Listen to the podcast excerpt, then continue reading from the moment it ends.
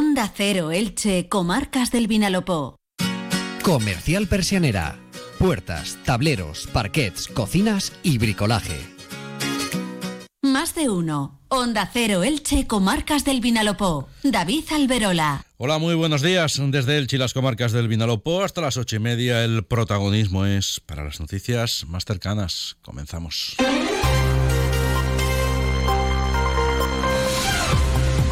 Cuenta Jorge Miralles desde Tiempo Elche que la de este jueves 8 de febrero se presenta como una jornada con temperaturas aún suaves. 21 grados en sus valores máximos en Elche y Crevillén 19 en Santa Pola. El viento va a soplar en general flojo con brisas marinas a partir de mediodía con el acercamiento de un sistema frontal la nubosidad va a ir a más durante la mañana. El cielo quedará cubierto de cara a la tarde.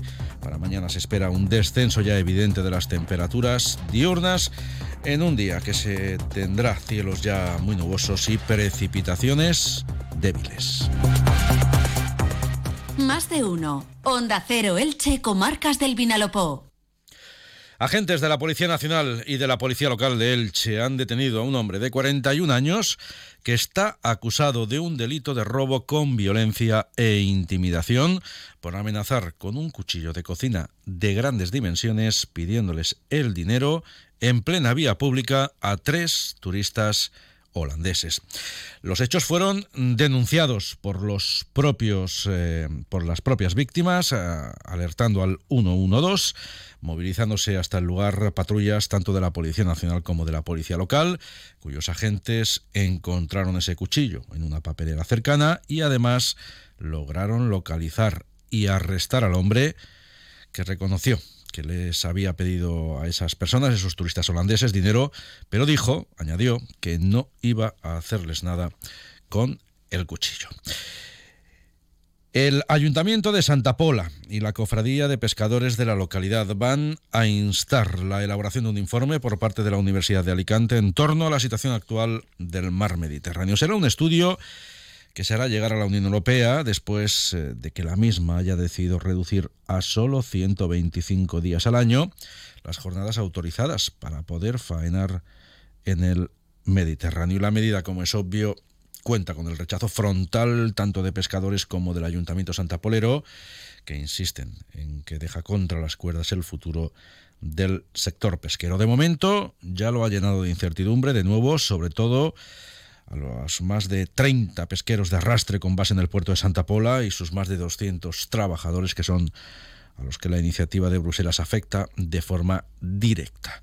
Loreto Serrano es alcaldesa de Santa Pola. Yo creo que Europa está haciendo unos recortes sin conocer realmente las características del Mediterráneo. Iremos a Europa, iremos al Ministerio y a la propia Consellería pues a, a defender los derechos del sector pesquero. El sector pesquero del país comienza a moverse y el que ya lo está haciendo en los últimos días es el de la agricultura. Hoy los tractores quieren ser protagonistas en Elche y en Crevillén. Están convocados a través de mensajes de aplicaciones de mensajería instantánea. Los agricultores de ambas zonas están siendo, como decimos, convocados a las 3 de la tarde en el polígono La Granadina de la localidad de San Isidro para, según recen esa convocatoria, circular por la carretera nacional Alicante-Murcia y pasar por el centro de Crevillén y circular también por la calle Pedro Juan Perpiñán del Che. Dicen los convocantes, que se identifican bajo el nombre de Amigos de la Agricultura, que el campo se muere e insisten en que es responsabilidad de todos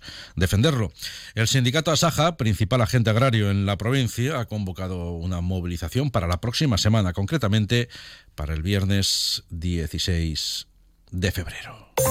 Hola, ¿estás ahí? Despierta. Este invierno practica en Cable World el Intel ahorro. Ahorra de verdad de manera inteligente. Tres meses gratis y tus gigas por dos. Sí, despierta. Tres primeros meses gratis y tus gigas por dos. Ven ya a Cable World. Onda Cero Elche, Comarcas del Vinalopó. El presidente de la Diputación de Alicante, Tony Pérez, declaró ayer en una entrevista en el programa Más de Uno Elche, Comarcas del Vinalopó, aquí en Onda Cero, que a lo largo de este mes de febrero se van a dar todos los pasos previos necesarios para poder activar el procedimiento administrativo que proyecte la construcción del nuevo Palacio de Congresos en la ciudad, cuya financiación ha prometido la institución provincial. Solo queda que por las diferentes juntas de gobierno, tanto del Ayuntamiento de Elche como de la excelentísima Diputación, pues se apruebe el protocolo que va a desarrollar eh, toda la parte del proceso.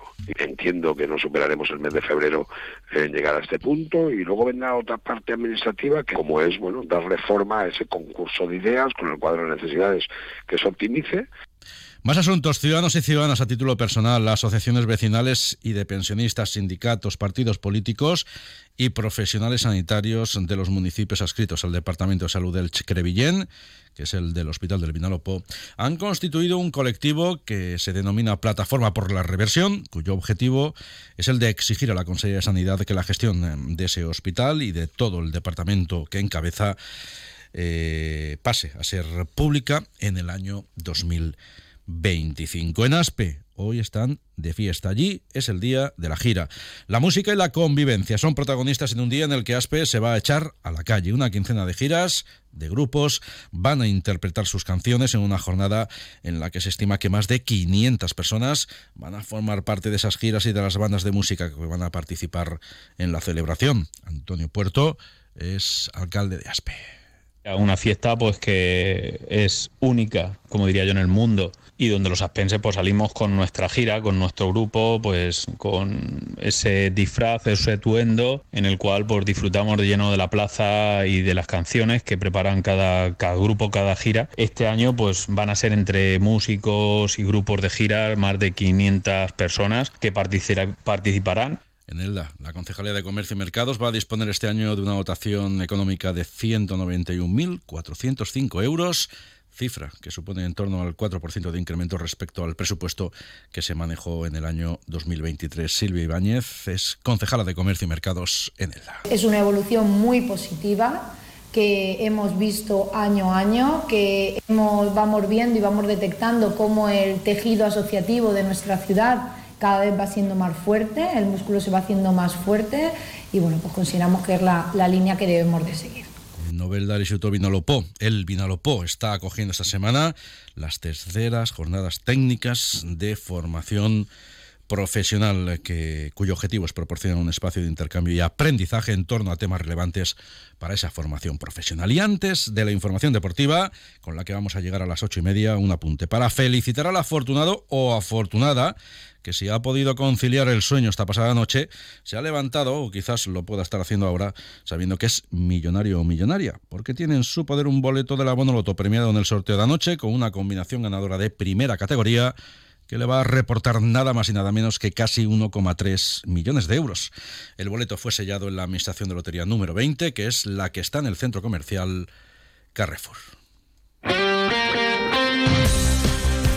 La información deportiva llega como cada mañana con Monserrat Hernández. Buenos días. Hola David, buenos días. Ayer fue operado el centrocampista del Elche cedido al Real Zaragoza, Raúl Guti. Según el doctor Mariano de Prado, tendrá que estar entre 4 y 5 meses de baja. Así lo confirmaba el doctor Murciano en un Cero Elche. Bueno, ha tenido una fractura por arrancamiento del polo inferior de la rótula con una rotura del tendón rotuliano. Es una lesión importante, pero afortunadamente ha ido todo muy bien. Se le ha realizado una reducción y osteosíntesis de la fractura y luego una reconstrucción y reinserción del tendón rotuliano. Con, eh, hemos visto que, que estamos muy contentos porque ha ido todo sin incidentes y afortunadamente bien.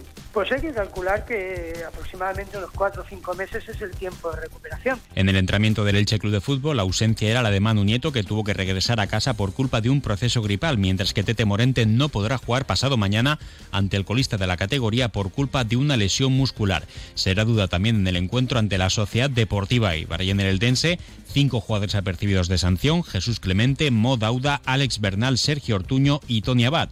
De ellos, cuatro son titulares, mientras que Mario Soberón será duda hasta última hora porque todavía no ha terminado de recuperarse de sus problemas físicos. ¿Tu edificio antiguo no cuenta con un ascensor y se te hace cada día más difícil subir escaleras? Llama a Ascensores Serki. En Ascensores Serki ponemos a tu disposición un equipo de profesionales rápido y eficaz. Llama ya al teléfono 965 42 23 76 o visita serki.es.